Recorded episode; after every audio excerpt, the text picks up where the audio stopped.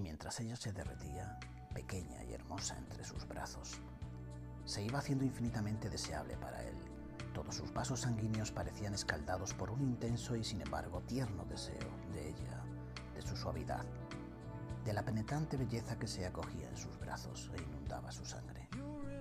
Y suavemente, con aquella maravillosa caricia desmayada de su mano, en un puro y dulce deseo, suavemente acarició la sedosa pendiente de sus caderas, bajando y bajando entre sus dulces y calientes nalgas, llegando cada vez más cerca de su verdadero centro vital.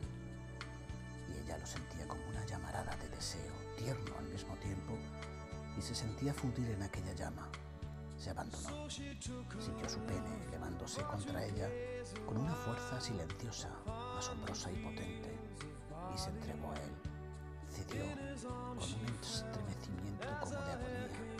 y se abrió